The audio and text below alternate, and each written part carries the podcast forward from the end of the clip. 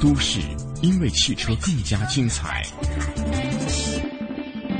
汽车因为都市更显魅力。繁华都市，绚丽车坛，欢迎进入都市车天下。都市车天下。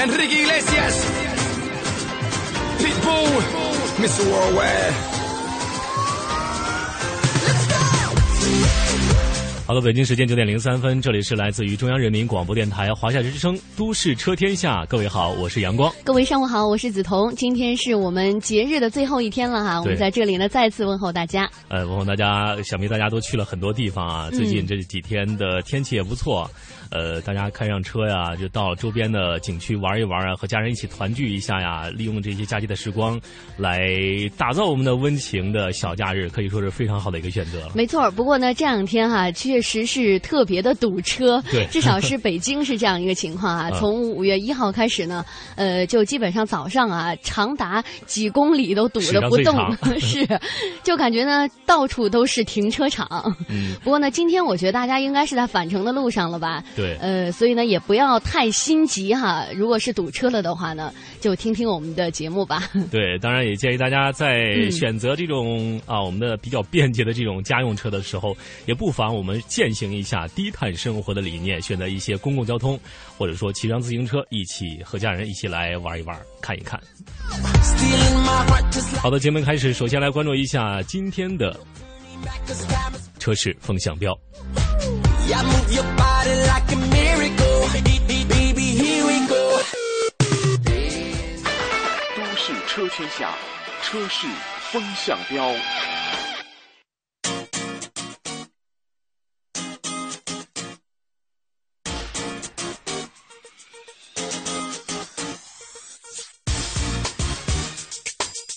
好的，车市风向标，我们来共同关注一下车市的最新动态。首先来关注一下新能源方面的最新的动态。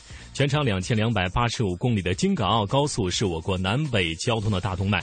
那么从今年开始呢，国家电网公司将会在京港澳高速北京至湖南段全长的一千五百公里内，平均每三十八公里建设一对电动汽车智能充电服务区，并将联合南方电网公司和社会资本，在二零一五年实现全线的覆盖。据了解呢，湖北即将启动京港澳高速湖北段电动汽车快速充电设施建设。在京港澳高速湖北段，每个快充站呢将部署四台一百二十千瓦分体式充电机，可以同时供五台电动车充电。一般呢只需要二十分钟即可以充电百分之八十，可以提供一百五十到两百公里的续航里程。到二零一五年，京港澳高速公路全线将建成智能充电服务区，届时电动汽车可以从北京开到香港。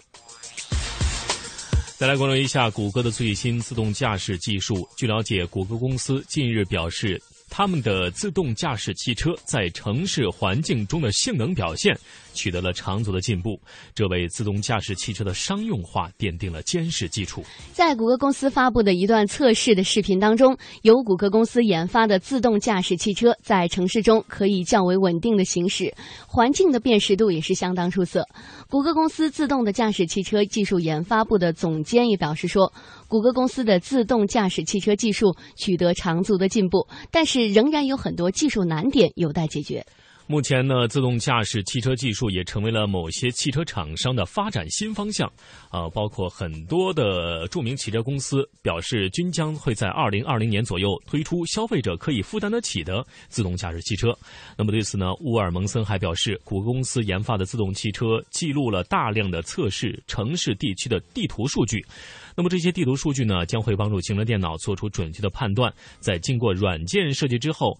谷歌公司呢自动驾驶汽车可以十分精确地辨认周边环境中的各种物体信息，啊，比如说周边的公交车辆啊、交通信号灯等等，并可以准确地执行来自行车电脑的各项指令。嗯，那么继新能源汽车之后，自动驾驶汽车成为了当前汽车界的另一大发展方向。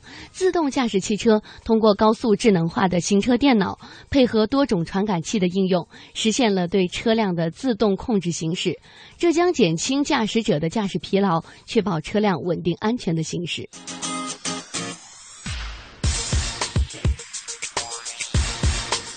好的，继续来关注一下最新动态。当我们回想刚刚结束的北京车展和正在举行的这个甘肃国际车展上，啊，不管您到没到现场，我们不难会发现啊，很多自主品牌车型都在实现着自身的跨越发展，给我们带来了一些希望的曙光。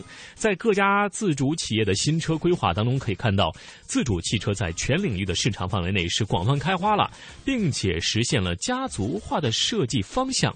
哎，这的确是一件令人欣喜的事情，但是这其中也透露出了一个让人不安的危险信号，那就是过度依赖国外设计公司形成的外观同质化现象。嗯，外观同质化现象呢，将降低自主品牌车型的辨识度，弱化品牌的影响力。过度依赖国外设计公司，也让自主品牌的车型风格受制于人。本届北京车展呢，所呈现出来的自主品牌同质化现象是一个危险的信号。不过，值得欣慰的是，至少现在看来，这些个性的造型还不算很难看。既然已经成为了事实，只希望在经过这一轮的同质化现象之后，自主品牌能够意识到这个现象的存在，在随后的升级换代中，打造出属于自己的风格，就可以就权当抛砖引玉了。再来关注一下，多年来呢，生产小微型车的车企无不陷入了低价、低利润甚至亏损的境地时，我们发现街上跑的这种，例如宝马 Mini 啊，不卖性价比、卖生活方式的这种车，呃，以不菲的价格，同时还火爆到销量，简直是奇迹般的存在。不过，呃，现在宝马 Mini 将不再孤独，其他车企们也找到了小微车型的盈利之道。那么低价格未必再是低利润。嗯，小微型汽车的市场现在很火爆，除了其本身的价格较低、使用灵活等特点之外呢，政府对于汽车尾气的排放越来越严格的限制也是一大推手。以欧盟为例，从明年底开始，欧洲的各大车企新车平均的尾气排放量不能超过每公里一百三十克，否则呢将面临着严厉的惩罚。那么，在欧洲的市场上，未来一年内小微型车市场的争夺将会进入白热化阶段。那么，除了德系车之外呢，呃，日系啊、美系啊，包括法系的车型都集中投放，呃，开发这种新型的小微型车，希望从这里面分得一杯羹。好，我们再来看下一个消息。据国家质检总局近日发布消息说，捷豹路虎汽车贸易上海有限公司向质检总局备案了召回计划，将自二零一四年的四月三十号起召回部分进口的二零一三和二零一四款的捷豹 XF 和 XG 汽车，生产日期是二零一三年的五月一号到二零一三年的十月一号。据该公司统计，在中国大陆地区涉及的是五千二百八十一辆，其中捷豹 XF。汽车是三千七百八十九辆，捷豹 XG 汽车是一千四百九十二辆。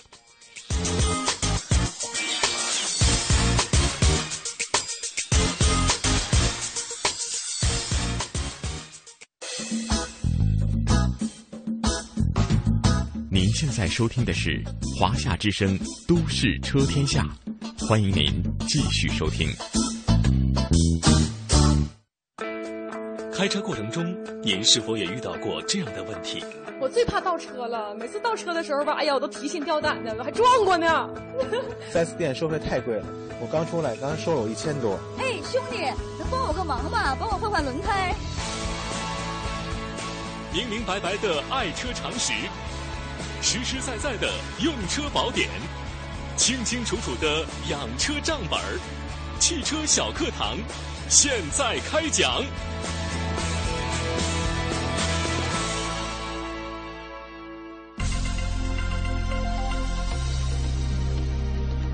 听众朋友，欢迎收听汽车小课堂。今天给大家讲一讲，如何正确操纵电动汽车。我买比亚迪 F3 DM 插电式混合电动汽车已近两年，感到这款车的加速、制动等操纵性能极好。当然，驾驶电动汽车是个新鲜事儿。好在这个车上的仪表盘能够动态反映各种工况下的运行数据，如车速、电耗、存油量、损失输出功率。发动机转速等等，经过细心观察和体验，也逐步摸索到一点操作电动汽车的体会。首先，车辆电池能量不足的时候，应做到随放随充，及时充电。这与满充满放的要求是不相同的。比亚迪 F3 DM。装的动力电池是磷酸亚铁锂电池，其正极材料是磷酸亚铁材料，不是普通制造锂电池的钴酸锂或者锰酸锂材料。人们知道，使用新手机的时候，往往要求满充满放，就是要求新手机使用前尽可能的充足电，使用后。要迅速的充满电，这时对电池的充分利用极重要，否则电池容量不足将严重影响今后的使用。这就是电池的所谓记忆效应。其他混合电动汽车使用的是像镍氢电池或者镍镉电池，也有较强的满充满放的要求，但磷酸亚铁锂电池。却没有记忆效应，这是一种极可贵的性能。对电池没有满充满放的要求，磷酸亚铁锂电池无论处于放电到何种程度，放电百分之八十或者放电百分之二十，均可实现随放随充，不会影响电池后续容量的大小，不需要先将电池放完电后再充电。如果能充分利用随放随充的性能，只要充电条件允许，勤充电，尽可能保持电池处于充足的状况非常重要。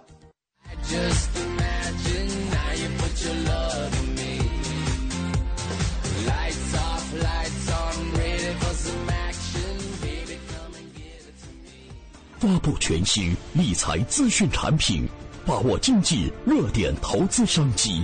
早日实现财富自由梦想，就来加盟云黄业，阳财云城权威打造投资理财集装箱云黄业，为金融机构、理财师、理财产品供应商、广告主提供企业展示、资讯发布、产品销售、在线交易等一站式全方位云服务。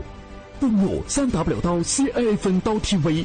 或下载央财云城安卓手机客户端，随时随地分享权威信息，随心所欲把握投资商机。云黄页口袋里的金融云服务商城，三 W 刀 CI 分刀 TV，央财云城一城在手，财富尽有。客服热线四零零六幺二八二幺八。推向 N 档。这可以有效地减少能量的消耗。这与习惯驾驶自动波是不一样的。若等红灯临时停车的时候，对自动波呢是提上挂在低档不变，右脚轻踩刹车就可以了。这是由于自动波的内部结构所决定的，可明显减少变速器的内部离合器或者自动器的操作次数。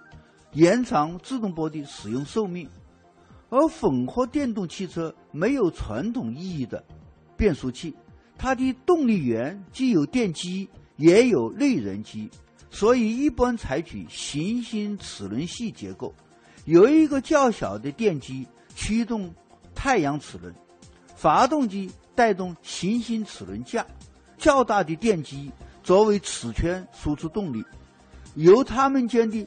动态平衡共同构成了车辆的无级变速装置，其内部没有多片式摩擦机构，所以驾驶电动车在停车时应及时折到 N 档，这样既不会影响变速器的使用寿命，还能及时有效地减少能量的消耗，是一种较好的操作方式。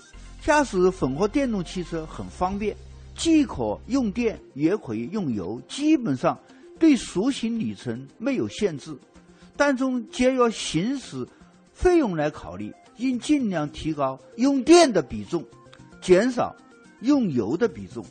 如果利用政府提倡的利用深夜低谷充电的方式，既帮助电网分散调峰，又不耽误车辆的。白天使用，夜间充电，每度电只需花费两毛五分钱，只是白天费用的四分之一。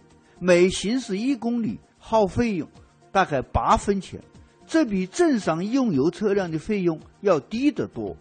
驾驶电动汽车不宜急高速、急加速。虽然该车的驱动力很强，不亚于二点四升的啊燃油车。但也不要以超高的车速行驶。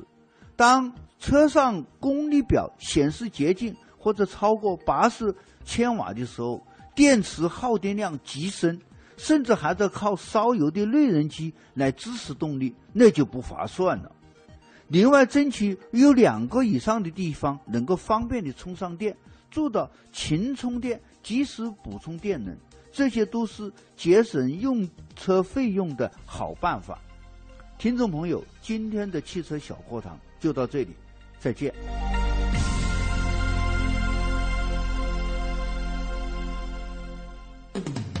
汽车小课堂聘请深圳市通达汽车培训学校的专家做客节目讲座。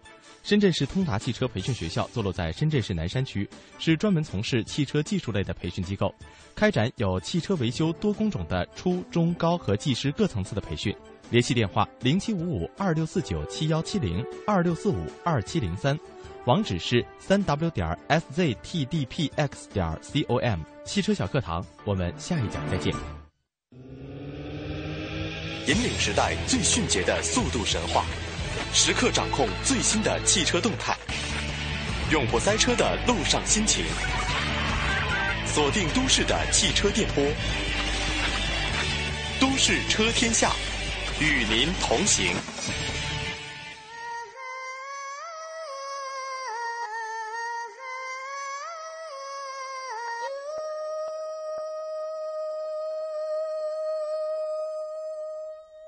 好的，北京时间九点二十分，这里是来自于中央人民广播电台。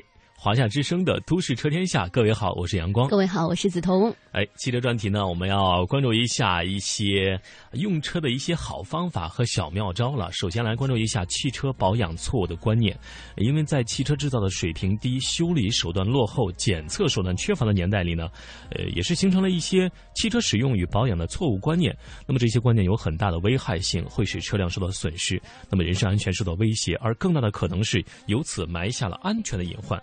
那么，接下来让我们来了解一下都有哪些啊可以扭转的汽车保养的错误观念。嗯，首先我们来看第一个哈，说这个发动机加油，呃，加机油是宁多勿少，很多人是这样认为的啊。说这个发动机呢，在加机油时呢，不可多加，也不能少加。那机油加多了呢，会增加。曲轴连杆的机构的这个转动阻力会使得飞溅到气缸壁上的机油增多，造成燃烧室的积碳增加，会降低发动机的功率，增加磨损，影响排放。应该按照机油来检测尺的刻度加油，以最多不超过上刻线，最少不得低于下刻线为宜。再来关注第二个是发动机温度怕高不怕低。当然，有些人认为啊，行车时发动机温度。怕高不怕低，其实呢，发动机的温度低时危害性也很大，啊，当然我们要根据汽车的使用说明书的规定啊，正常的温度来行车，这样呢才能够保证发动机的正常使用寿命。嗯，那么第三个错误的观念是，有人会盲目的拆掉发动机的节温器，呃，如果因为发动机的温度高而盲目拆掉节温器的话，冷却液呢只能进行大循环，不能调节冷却的强度，难以保证发动机在较为适宜的温度下工作，反而会使使发动机经常处于低温的状态下工作，造成发动机的功率下降、磨损加快、油耗增加。所以呢，在这里提醒大家啊，千万不要盲目的去拆掉这个节温器。再来看第四个是发动机用怠速升温。用怠速升温的时候呢，由于转速较低，机油泵不能较快地将润滑油压入各润滑表面，油压也低。那么使用发动机的各个运动机件在干摩擦或是半干摩擦状态下工作，那么燃油因为低温化雾化不良呢，会使未燃烧的燃油窜入曲轴箱，那么冲刷掉。缸壁上的油膜也会加速机件的磨损，所以呢，我们在发动机启动数秒之后，应该快。的用快的这种怠速来升温，从而改善发动机的一个润滑条件了。还有最后一个就是，有人喜欢把轮胎的气压冲得较高，认为这样呢既可以超载又可以节油，这是不正确的。轮胎气压过高呢，会使轮胎接触地面较小，然后磨损加重，而且还容易爆胎。那轮胎的气压过高呢，使轮胎的附着系数减小，然后降低刹车时的制动效果，增大侧滑量，对行车的安全造成较大的危害。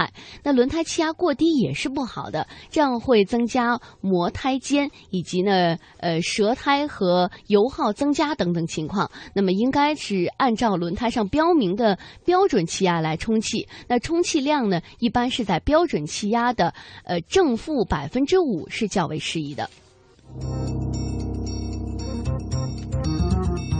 好的，接下来我们再来关注一下有车一族，请注意了，日常用车中的十大会车行为，我们接下来要为您盘点一下了。首先来看第一个是烈日冲车，到了夏季呢，这个车主啊都会喜欢把这种冲凉的习惯加强到这个自己的车上，当然也是一部分车主。那么开了一天车了，给他冲一个冷水澡降降温啊，大部分车主会发现冲凉之后呢，爱车立马会歇菜，呃。为什么呢？因为车拉到修理厂了之后，车主还说：“哎，我可是为他好，为什么这样呢？是为什么产生这种效果呢？”对，其实呢，我们可以想象一下哈，如果你特别热的时候，你去洗个冷水澡，会出现什么样的情况呢？你肯定会哆嗦起来吧？那么，其实车呢，它不会说话，也是这么个原理。热胀冷缩呢，是最简单的一个物理原理。经过暴晒和行车之后呢，车漆表面和发动机的温度都很高。这个时候呢，你来个里外冲洗，好家伙！哈，漆面就会凑合着受到您的这样的一个折磨了。那顶多是日后跳块漆什么的，可是呢，发动机就会立马罢工了。那这个情况下，我觉得您可能得破费破费一下哈，呃，千八百块钱。可能才能把它修好了。嗯，看来这点需要注意一下。嗯，第二是加装冬菇头，哎，车开久了觉得没劲儿啊。如果发动机里能进入更多空气啊，让汽油更充分的燃烧，这样动力不就可以提升了吗？啊，于是有车主对进气系统进行了想当然的改装。直接在进风口加装一个冬菇头，听说这样可以增加车的进气量，但是发动机吃的多了，动力啊自然也就强了，而且价格还便宜，只要三五百，何乐而不为呢？嗯，这个。有点虐车啊！是，那广告上都说哈，人吃多了容易胃胀，其实车也是这个原理。呃，来了解一下冬菇头哈，冬菇头呢，它的学名叫做高流量风格，是一种高性能的空气滤清器。从理论上来说呢，确实是可以增加发动机内的空气流量，让发动机舱的燃烧更加的充分，动力呢也会有所提升。但是对于北方含有大量的细小尘埃的这种空气来说呢，加大气量的同时，也会将更多的的细小的沙尘带入到气缸当中，造成发动机的早期磨损，反而会增加发动机的动力表现。第三，车内乱放散香剂，哎，我就会这样做。你不是在虐人又虐车吗？你对，因为我觉得车里边经常如果不放这种散香剂的话，嗯，会觉得车里边可能有些怪味儿，尤其是我。这个车里边拉了一些，比如说放置了一些有味道的东西，韭菜盒子，对，或者是你在车里如果夏天放一个榴莲，你觉得还能进去吗？的确是这样，因为呃，可能大家考虑，包括呃，梓潼考虑这个，也确实有这种因素啊。但是我前段时间出差啊，我就在某一个城市，我就发现一上这出租车。哎呦喂，这个味道把我给熏的呀！我一看，哎，咱们这个师傅的这个主控呃驾驶台上面这有一个这个空气清新剂，呃，当然是固体的啊，但是呢，这个味道确实让我很难受啊，又有点像晕车的感觉。当然，这种味道，呃，我们说这种味道为什么会提到这个因素呢？自动介绍一下，现身说法啊！你这个下了班之后，立马把那个车里面的东西给清了。好，我们来看一下哈。一般情况下呢，我们使用的空气清新剂呢，也是由乙醚和香精各种的化学成分而成的，它并没有分散到有害气体，只是通过散发香气来遮盖了遮盖了异味，靠这种混淆人的嗅觉来淡化异味。那这些物质呢，其实在空气中化学分解之后产生的气体，本来就已经是空气污染物了。如果你在这种密闭的，车的这个车室内的话，其实反而会加剧了空气的污染程度。如果长期使用呢，会对人体造成不良的刺激。而且，如果你买的比较便宜的这种劣质的芳香剂呢，还会对人的神经系统产生危害。所以呢，为什么你刚才啊说你会有点这个头晕的感觉？其实就是可能这种劣质的芳香剂已经对你的神经已经有所这个呃就是干扰了，所以你会觉得不舒服。的确是这样。除了这个。呃，车内的空心剂，呃，空气清新剂是一个污染源。其实我们如果买了新车的话，这个新车里面的一些，呃，装装饰用的甲醛啊，比如说一些包裹用的东西，都会产生一些甲醛气体，包括其他的一些有害的物质。呃，另外夏天快要到了啊，这个包括呃，在当然在深圳没有这个情况啊，深圳最近也可能慢慢热起来了。大家如果买了新车之后，就会发现，哎，这新车好像有一种味道。嗯，对，对吧？新车的味道，另外呢，还有一种味道是我们闻不到的，就是甲醛的味道。嗯，所以说在烈日下暴晒了之后呢，呃，我们不妨在开车的时候呢，把窗户都打开啊，多通风，对，通通风啊。另外，这个这个在暴晒了之后，车内的这个有害气体啊就会释放出来，当然是达到一定温度，比如说达到一个五十度这样一个温度的时候，这些有害气体就会啊。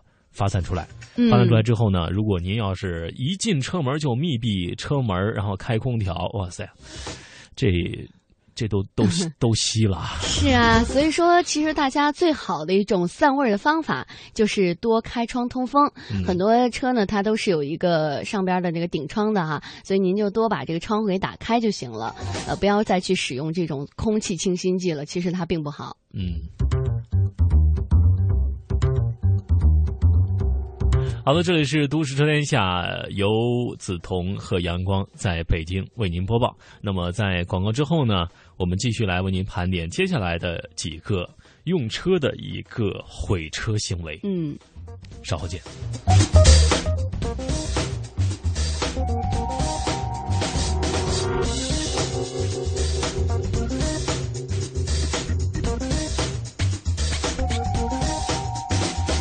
二零一四。同城金融云服务领航者央财云城强势登陆，登录三 W 刀 CNFN 刀 TV 或下载安卓手机客户端即可注册财富共享。这里有权威专业的投资机构，这里有热门抢手的理财产品，这里应有尽有。入驻央财云城，共创财富未来。央财云城，指尖上的金矿。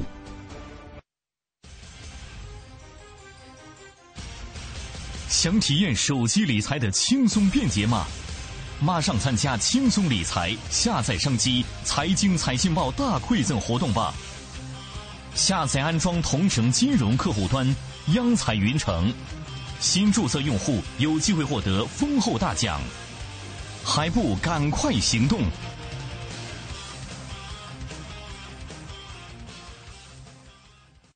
万款珠宝强势登陆央财云城，一次供你万种选择。五月一日至五月三十一日，全天精品珠宝限时特惠，让利到底，优惠多多。现已开通网上预约，自行挑货，更多珠宝低至五折起。门店提货完成交易后再返现。详情请咨询四零零幺二八二幺八或登录央财云城官网。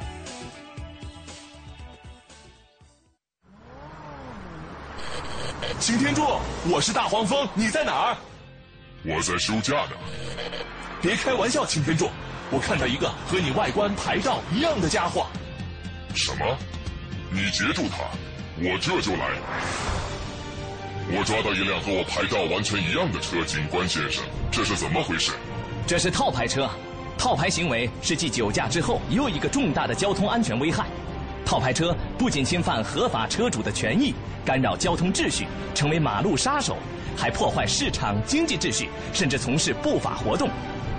套牌车，跟我走一趟。套牌违法，违法必究，打击套牌，人人有责。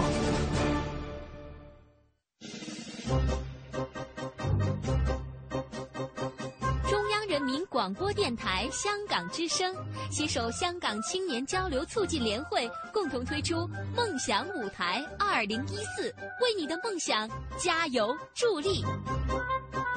即日起至五月十六号，用文字、声音、图片、视频等各种形式分享你的梦想故事，就有机会赢得共十五万港币的圆梦启动金。让我们为你的梦想筑起平台，为你找到逐梦的同行者，为我们的梦想注入生命力。详情请登录央广网。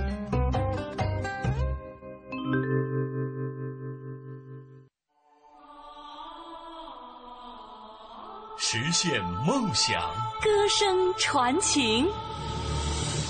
中央人民广播电台倾情奉献《中国梦》主题新创作歌曲展播，祝福祖国，天耀中华。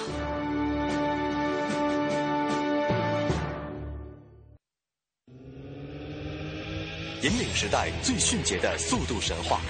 时刻掌控最新的汽车动态，永不塞车的路上心情，锁定都市的汽车电波，都市车天下，与您同行。好的，北京时间九点三十三分，这里是来自于中央人民广播电台华夏之声的《都市车天下》。哎，呃，节目当中呢，我们继续来盘点一下。呃，有关在日常生活当中大家比较容易忽视的这种十大的毁车行为，接下来我们为您来盘点第四大。机油加的越多越好。嗯，呃，有人说啊，该换机油了。一些车主呢，就会想更好的这种方法来洗体谅自己的爱车，嗯，于是会把机油呢加的满满的。他们是这样认为的：说机油加的越多呢，对发动机的润滑作用也就越好，而且呢还可以减少补机油的频率，省钱又省事儿。看起来不错哈，嗯，但是其实也很毁车。看看为什么呢？因为如果机油太多的话，会增加发动机内部的工工作负担，发动机在工作的时间内的曲轴柄和连杆会产生剧烈搅动，不仅增加了发动机内部的功率的损失，还会增加燃油消耗，而因此增加的溅到缸壁上的机油呢，容易产生烧机油啊，导致发动机润滑不良。机油量应控制在合理范围，在机油标志的上下刻线之间就可以了。嗯。还有一个虐车的行为呢，就是即将到来的这个夏天啊，很多人会在座椅上加凉席。其实我们也看到啊，现在加凉席的朋友也是不少，而且呢，我们在很多的售车的地方和卖这种车饰的地方呢，凉席也卖的特别好。嗯，很多人说坐久了啊，确实有点儿呃不太舒服哈。不管是真皮座椅还是针织的内饰呢，都很容易出汗，而且非常影响形象。开车的时候也不容易集中注意力。那不如呢加个竹凉席坐。着呢非常舒服，价格也不贵，而且呢这个还不用开空调了，这下呢油耗也降下来了。其实呢您不知道啊，这个加这个凉席啊也是虐车的，呃，因为呢这类凉席的摩擦力比较小，不管是加速还是刹车，在制动的时候容易让身体滑动，也让安全带的保护能力会降到最低。因此呢，如果您热还是开空调吧，比起省下的那点小钱，我们还是把安全放在第一位。好的，再来看第六个是随意改宽胎。呃，有一些运动款的车呢，一些车主心里那个痒啊，为什么呢？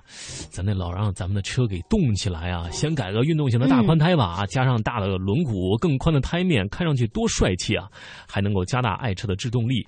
哪天来个漂移甩尾哈，呃，也比较帅啊。是 啊，当然这个专家就说了，改宽胎实际上是降低轮胎的扁平比，这样在外径相同的情况之下呢，轮胎的胎壁。将相对变薄。那么加大胎宽也就增加了汽车与地面的摩擦力，对车的操控更有利。但是相应的这个变薄的这个胎壁也会更容易在通过坑洼路的时候，内部的帘布层断裂，导致无支撑的橡胶层部分起包。这个爆胎几率也是提高了不好不少啊！这个一旦爆胎了，这个对影安全的影响会非常非常之大。大家知道，这个爆胎之后，这个汽车制动将会很难控制了啊。那么，所以呢，我们在选择这种耍帅的方式的时候，也要考虑考虑我们的安全和整车与这种宽胎是否真的匹配。嗯，好，我们再来看第七个。第七个呢是拆三元催化器。嗯，你看，我们来举个例子啊，车主小张那个玩车呢很多年了，好歹呢也算半个行家，没事呢就爱在自己车上自己动手术。这次呢，他琢磨了要让自己的车呢开起来更牛，于是呢他就瞄上了排气系统里的三元催化器。环保什么的他可以不管哈，这三元催化器呢怎么看就是在排气上来填堵的。那么。他说拆，那咱就改成直排。嗯，但是没得意多久呢，诶，他发现一个问题啊，这个排气声是大了。可是呢，怎么感觉还不如以前有劲儿了呢？那专家就说啊，这个三元催化器呢是安装在汽车排气系统中最重要的机外净化装置，它可将尾气排出的三种有害气体通过氧化还原作为改变成这种无害的二氧化碳、水和氮气。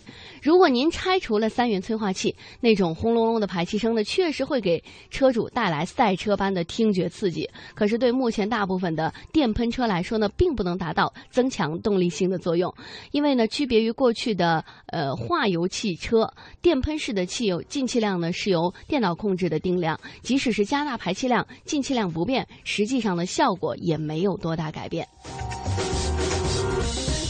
再来关注一下第八个是低速高档、高速低档。大家会说，这油价一天天的上涨，为了省油，车主们可算是发挥了充分想象力，挂上五档四十公里啊溜 速度来溜达，啊，这样肯定省油吧？当然，专家说了，这个高档低速行车省油这种想法肯定是错误的，因为低速的时候用高档，很容易让发动机产生叫杆儿。不但不省油，还得费车，所以呢，一些车主为了增加超车的快感，享受引擎高转速时带来的声浪，故意将转速拉得很高之后才换挡，这样也会对爱车造成损伤了。嗯，好，再来看第九个，第九个呢是铺地胶。嗯，有的人说啊，这个坐车的人啊，鞋可脏了，因为车上的地毯呢不容易清洗打扫，要找人来洗呢还很花钱，不如呢就铺上地胶，清洗非常方便，还省钱。那专家说呢，别以为地胶省事儿，它带来的麻烦还真不少。劣质的地胶呢会污染车内的空气，挥发的有害气体会让你开车非常的不舒服。那地胶呢是能够隔离脏东西，可是，一旦地毯受潮，就会让湿气无。处挥发，一直就闷在地胶下面。如果您不及时处理的话，不但地毯会损坏，把车底的盘锈穿都有可能。那地胶的重量呢也不轻，这下呢您的油耗又上来了。再来看最后一条是脚不离离合，哎，这件这个坏习惯可能是初学开车的司机啊。啊，都可能有这个小小的毛病，呃，他们认为这样才能够更好的启动和加速车辆，车就该这么开，啊，当然对于自动挡的车不会有这种现象，不会特别的普遍，但是如果您开这个手动挡的话，经常这个脚不离离合的话那，真的就是时刻踩离合的结果就是离合器始终处于半离合状态，这样只要几个小时，您的离合器片就可以报销了。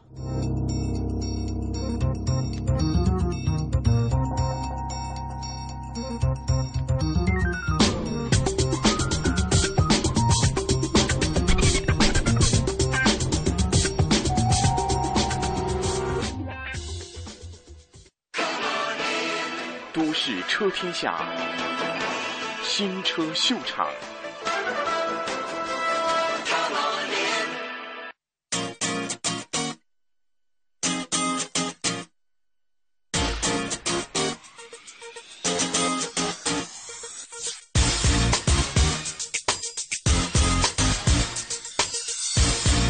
好的，新人收场，我们来关注一下最新的试乘的捷豹 F-Type 以及路虎揽胜运动版这两款都是相对豪华的轿车。那么具体的这个车辆的性能怎么样？一起来跟随新车视频员来感受一下。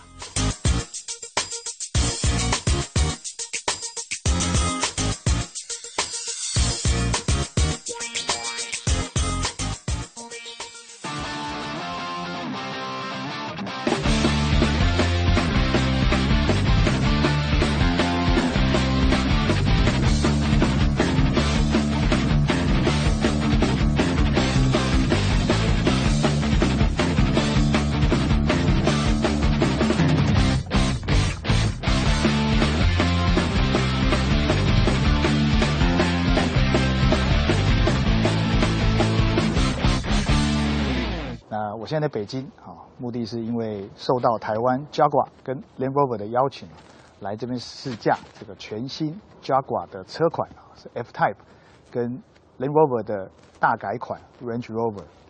试驾行程总共有两天哦。那昨天是公路试驾，就是在一般的道路行驶。那我们从这个北京机场呢附近的一个饭店哈，我们住在那边。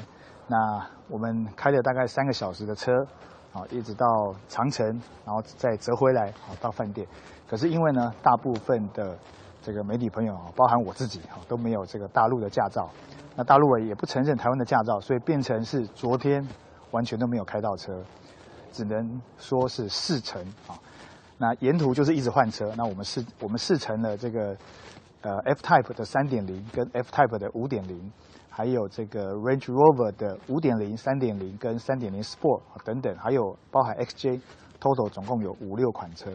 那目的就是要让你体验这几款车，当你开在一般的道路上的时候，它带给你的感受各方面的感受。那今天呢，我们在赛道上，今天就有机会亲自握着方向盘去试驾每一款车。好，在台湾啊，各位消费者。关心的可能是售价跟会上市哪几款呢？我先在这边跟各位报告一下，加挂的 F Type 呢，预计好总共有两款会在台湾上市，一个是 F Type S，一个是 F Type V 八 S。那在 F Type S 的部分呢，它是搭载一颗两千九百九十五 CC 的双转子机械增压引擎，最大马力在六千五百转的时候有三百八十匹。最大扭力在三千五百转到五千转的时候呢，有四十六点九公斤。它是前置引擎啊，后轮驱动，而且它搭载的变速箱是 Quick Shift 八速的手自排变速箱。在 F Type V 八 S 呢，则是搭载一颗五千 CC，一样是双转子的机械增压引擎。最大马力在六千五百转的时候呢，有四百九十五匹；最大扭力在两千五百转到五千五百转的时候呢，有六十三点七公斤。搭配的变速箱一样是 Quick Shift 八速的手自排变速箱，零到一百的加速分别是四点九秒跟四点三秒。好，另外在 F Type S 的部分呢。它还有搭载这个机械式的 LSD 限滑差速器，这个是弯道利器哦，让你在过弯的极限呢可以变得更高。那在顶级款的 F-Type V8S 呢，它搭载的是 ABS 电子式的防滑差速器，这套系统呢，它有整合的扭力转换器，可以让你两个后轮呢，当你在过弯的时候，内轮跟外轮因为转速的不同。它可以做最适当的分配，让不管是内侧轮或者是外侧轮呢，可以有更好的一个扭力输出。好，那另外在大改款的 Range Rover 部分呢，总共有五款哦会在台湾上市。汽油总共有三款，柴油总共有两款。那汽油的部分呢，顶级款呢是 Range Rover Sport 啊，五点零 V 八 SC，SC 就是 Supercharge 的意思。那汽油的另外两款呢？售价分别是四百七十九万跟五百七十九万，在柴油的部分呢，也有两款了。好，在从荧幕上可以看一下规格表跟售价，那售价分别是四百九十九万跟五百七十九万。在动力引擎数据的表现呢，还是先跟各位报告一下，在三点零的部分呢，两款统一都是搭载两千九百九十五 CC 的 TBS 双转子机械增压引擎。最大马力在六千五百转的时候呢，有三百四十匹；最大扭力在三千五百转到五千转的时候呢，有四百五十牛顿米。顶级款的啊五点零 V 八 SC 呢，它的售价是七百八十九万，它是搭载一颗四千九百九十九 CC 的 TVS 双转子机械增压引擎，最大马力在六千转到六千五百转的时候呢，有五百一十匹，零到一百的加速是五点三秒，搭载的变速箱是 Command Shift 八速的手自排变速箱，而且它还有加上跑车化的排档系统。还有再加上电子式的加力箱，搭载的悬吊是前双 A 背后多连杆。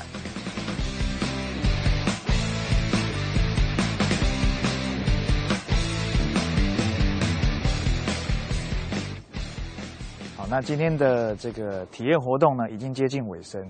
不过比较可惜就是哦，因为这两部车并没有办法单独借我做新车试驾，所以。很多像内装的功能啊、影音系统或者是空间表现等等呢，并没有办法跟各位做介绍。这个看如果说回台湾有机会的话啊，我会再跟这个总代理试着来借车，到时候再来做比较完整的新车介绍。那我今天分享一下这两天的体验心得。昨天是试乘啊，在一般的道路、高速公路哦，还有这个呃一般的柏油路啊。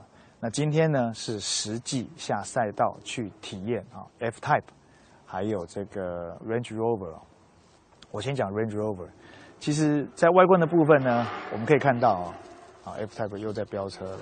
好，在外观的部分我们可以看到，这一代的外观造型跟上一代其实差别非常大。上一代就是比较四四方方，大灯四四方方，引擎盖四四方方，车头四四方方。可是这一代的 Range Rover 呢？各位可以仔细看，它其实，在线条跟造型部分有很多 Evoque 的影子，应该是 Evoque 呢最近卖的真的非常的好，所以 lane Rover 的设计师呢在设计 Range Rover 的时候呢，也把很多 Evoque 的这个设计元素给放了进去。那当然对我个人来讲，我觉得这样的造型改变我是非常喜欢的。当然你要选到 Sport 版啊，Sport 版的外观套件。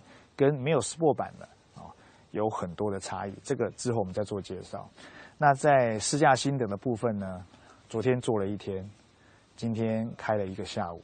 第一个我还是要讲它的 Off Road 的性能哦，从画面上可以看到，真的是那个骗不了人的。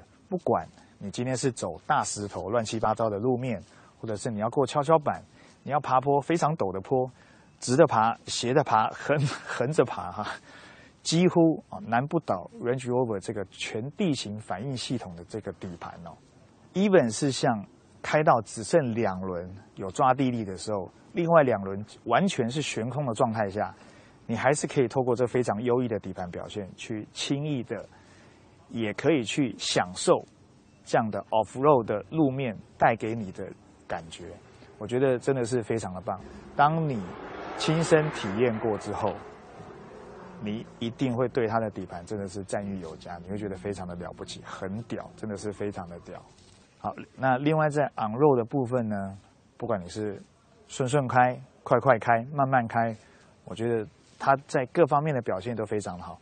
慢慢开，你可以享受它内装的质感，你可以去享受它的影音系统 Meridian 的影音系统，你可以去享受车内的明净度。你可以享受内装带给你非常奢华、非常豪华的这些感觉。快快开啊，就是顺顺开的时候呢，因为它是机械增压，所以在扭力的表现也非常的好。这个当你在市区代步或者是你要爬坡的时候呢，油门一踩，它的引擎出力的反应，再搭配八速的手自排变速箱，不管是它换挡的顺畅性，还有它在每个档位的一个衔接性的表现呢。我觉得也都非常的成熟，非常的好。这个真的是开过就知道，骗不了人的。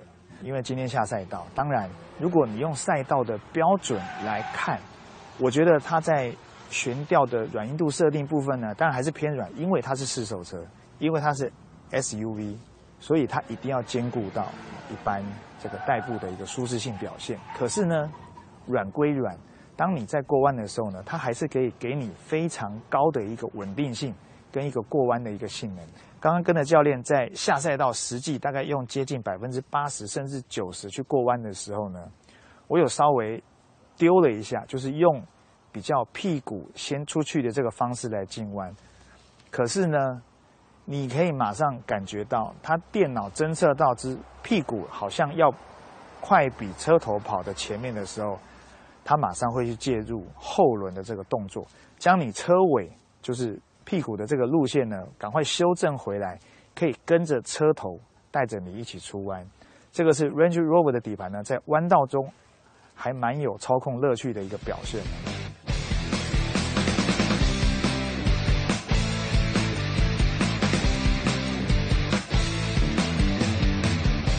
另外我们讲 F Type 小跑车啊，不管是前置前驱、后置中置后驱、后置后驱或者是四驱，所有的这些传动方式呢，我最喜欢的就是前置后驱。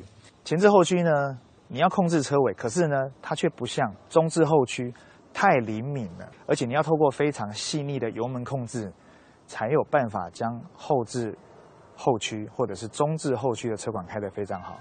前置后驱呢，因为引擎在前面，透过方向盘来控制你的车头方向，透过油门来控制你的屁股方向。那因为是后驱，所以你要透过油门让屁股推着车头，带着你要的出弯路线，跟着你一起出弯。我觉得这个是前置后驱的车款呢，在操控乐趣上非常好玩的一个地方。今天的 F Type 啊，它是前置后驱，然后它有非常炫。非常好看的一个外观造型，在也因为它是敞篷啊，所以非常的拉风。好，另外我要讲的就是呢，在不管是三点零或者是五点零的，都有搭配差速器。我先讲一下差速器的作用啊，因为没有差速器的车款呢，假设是后轮驱动，你在过弯的时候，你的内侧轮跟外侧轮的转速啊，一定不一样。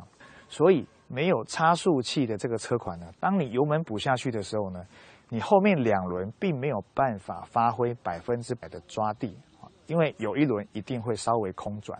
这时候如果有差速器的车款，它就可以去透过侦测之后呢，它会给你左右两轮比较适当的一个出力，让你的内侧轮跟外侧轮两轮在出弯的时候可以接近百分之百的抓地的情况下去让你出弯。这个好处是什么？你就可以比没有差速器的车款呢，在出弯的时候，你可以更早给油门，你也可以更敢给油门啊，因为抓地力比人家好。那在三点零的部分呢，它是搭配这个机械式的 LSD 限滑差速器；五点零顶级款的部分呢，它是搭载这个 ADC 的电子式限滑差速器。那这两个有什么差异呢？在机械式啊三点零的部分呢？机械式限滑差速器，它是必须要透过一些物理反应的回馈之后，再去给左右两轮比较适当的一个出力的一个比例。可是呢，电子式的限滑差速器，它会自动，而且 F Type 又在飙车了，好好听哦。电子式的限滑差速器呢，它是会自动而且主动的去侦测，在侦测的过程当中，它就可以。主动的给你最佳的一个出力比例，将后轮的两个轮子呢，它的抓地力可以接近百分之百的发挥。所以，如果说你今天在赛道中跟没有差速器的车款同样在跑单圈的时候呢，你可能每一个弯，只要一出弯，我可以更早给，而且我也更敢给，我的转速就可以比你高。每一个出弯，我只要多你一千转就好。一个出弯可能就可以插到两个车身，十个弯我就可以插到二十个车身。这个是差速器非常好用的地方。像嘉伟哥，他的那部无线厂车 CV 八代哦，前轮就装了这个限滑差速器。好，那我们回过头来讲 F Type 哦，这部 F Type 呢，昨天我在听简报的时候，他有讲说，他全车用铝合金来打造，所以车辆的刚性变得比较好。再来，它的车重也非常的轻。可是，当我拿到这个规格表的时候呢，因为当我在听简报的时候，车重变得非常的轻，我预设它的重量应该是在一四多开头，就是一千四百多公斤。可是，当我拿到规格表的时候，我发现它是一千五百九十公斤。这个数字，老实说，其实跟我开了六年四呃五六年的一四六 M 三，其实比一四六 M 三还重，重了大概二三十公斤。以双门跑车，再加上啊铝合金的这个车体啊，老实说，这样的数字我不觉得算非常的漂亮。一四六 M 三一般版呢，它没有铝合金的车身，而且它还可以坐四个人，它的车重可以到达一千五百六十公斤，我记得是一千五百六十公斤，啊，所以在这部分的表现，如果说它的车重可以再轻一点，我觉得在弯道的速度跟它的极限呢，它表现应该会更好。可是我们再回来讲它的底盘哦，今天实际试驾啊，在这个赛道中实际用力的。推了两圈，而且今天试驾的是五点零的车款啊，最大马力在四百九十五匹，在刹车力道也非常好，所以在进弯的时候，你用力踩刹车，一转弯马上要接着出弯，开始补油门的时候呢，它的引擎的出力是非常灵敏的哦，再加上它的八速的手自排变速箱，它的动力传输的效率表现也非常的好，所以在赛道中去开这部 F Type 真的是非常的过瘾。透过所有画面，你可以知道这部 F Type 它在车身刚性，包含它的底盘哦，在各方面的表现真的是非常的好。好，那我们今天呢，因为每一部车辆啊，不管是 F Type 或者还是 Range Rover 呢，在每个时间都要让这个这个各位记者、媒体朋友们呢去做体验哦，所以并没有办法单独的让。我在旁边做行车试驾，去介绍比较详细的功能。那如果回台湾有机会啊，我会跟总代理要求，看看是不是有办法啊，可以再让我们试驾一天啊。到时候我会再做更完整的这个行车介绍。好，那在这边也谢谢这个台湾的嘉广跟 Land Rover 邀请购车子到北京来这个两天的试驾活动，可以亲身体验 F Type 在弯道中的魅力。还有 Range Rover 在 Off Road 的这个性能跟底盘的表现，我觉得真的是非常的难得，而且非常的过瘾。好，那今天就到这边，好，谢谢，拜拜。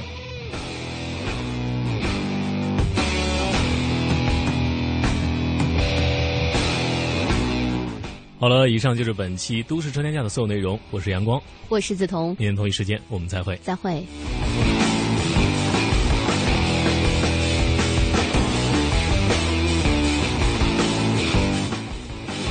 我在这里，丰富详尽的世界动态在这里。我在这里，权威迅捷的财经讯息在这里。世界呢正处在一个大发展、大变革、大挑战。我在这里，激情四射的跳跃音符在这里。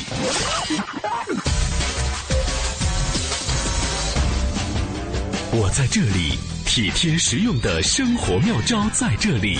我在哪里？快乐与感动就在哪里？